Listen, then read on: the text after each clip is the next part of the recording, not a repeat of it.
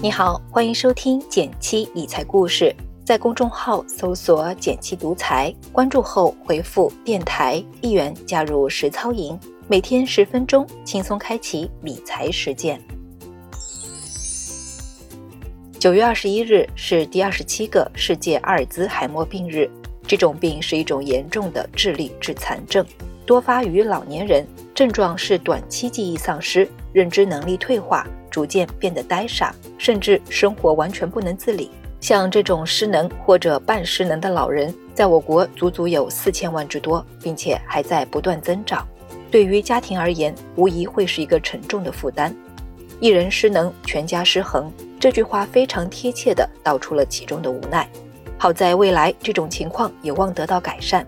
前些天，经国务院同意，国家医保局会同财政部印发了。关于扩大长期护理保险制度试点的指导意见，你肯定想问了，长期护理险是什么呢？被称为社保第六险的长期护理险，指的是对于个体由于年老、疾病或伤残导致生活不能自理，需要在家中或疗养院治病医疗，由专人陪护所产生的费用进行支付的保险。在参保长期护理险之后，根据政府评估的失能等级，参保人员可以每周获得三至七小时的护理服务。对于护理产生的费用，其中百分之七十到百分之九十的部分由长期护理险基金来支付。不同地区规定的报销比例会有所差别。哪些人可以享受长期护理险呢？其实各个地方的规定并不一致，但是大体上差不多。以上海为例吧，需要满足两个条件。第一是年满六十周岁及以上，职工医保人员中已按照规定办理申请城镇职工基本养老金手续的人员和居民医保人员。第二是经老年照护统一需求评估，失能程度达到评估等级二至六级的长期护理险参保人员。那么服务由谁提供？资金从哪筹措呢？意见已经明确。将进一步探索完善对护理服务机构和从业人员的协议管理和监督稽核等制度。职工参保人群筹资以单位和个人缴费为主，缴费责任原则上按一比一比例分担。其实说白了，为了更好地提供服务，将来会引入竞争机制，既有公办医疗护理机构，也有民办机构，让市场来做决定。资金的话，从已经试点城市的运营情况看，还是有很多不同的渠道，包括医保统筹基金、公司单独缴纳的长期护理险费用、个人医保账户余额、财政专项补贴、福彩奖金池等等。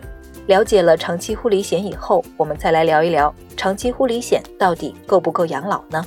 很遗憾，目前看来，只靠长期护理险还是不够的，因为我国已经进入老龄化社会。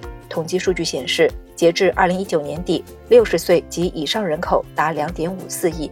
预计到二零五三年，中国老年人口中国老年人口将达到四点八七亿的峰值，占总人口的百分之三十四点九。也就是说，每三个人当中就有一个是老年人。预计到二零五三年，中国老年人口将达到四点八七亿的峰值，占总人口的百分之三十四点九。也就是说，每三个人当中就有一个是老年人。就像社保、医保一样，长期护理险是一项基础建设，重点解决重度失能人员基本护理保障需求。指望靠它解决所有失能人员的护理，还是远远不够的。现在以上海、北京为例，养老护理机构对于失能老人一个月的护理费一般在五千到八千之间，重度的费用可能还要更高。对于高龄失能、失智人员，无疑是一个巨大的经济负担。那么，除了长期护理险以外，还有什么可以解决失能风险呢？答案也不意外，那就是商业保险。社会保险结合商业保险已经是一个很常见也很实用的做法。医保报销不足，我们会购买百万医疗险，报销社保外的医药费。养老金不够，我们可以通过年金险和增额终身寿帮自己加工资。同样的，长期护理险照顾不到的地方，可以通过商业保险来弥补缺口。首先是重疾险和意外险，疾病和意外本身就是造成人们失能的主要原因。以重疾为例，好几项病症定义中都涵盖了失能的前提，比如严重脑炎后遗症、严重脑损伤、严重运动神经元病等。都要求满足自主生活能力完全丧失，无法独立完成六项基本日常生活活动中的三项或以上。然后就是专门的长期失能险，达到失能状态后，每日给予限额之内的补贴或报销，可以持续数年。另外，也可以提供护理服务。对于第六险的几个常见问题，就聊到这儿。简单总结，长期护理险的扩大试点是件好事，但想实现老有所依，远不是单单一个长期护理险就能解决的。年金险、增额终身寿，包括今天提到的商业失能险，都是能够提升养老品质的有效手段。如果对你有启发，也请你帮我点个赞，给个小鼓励。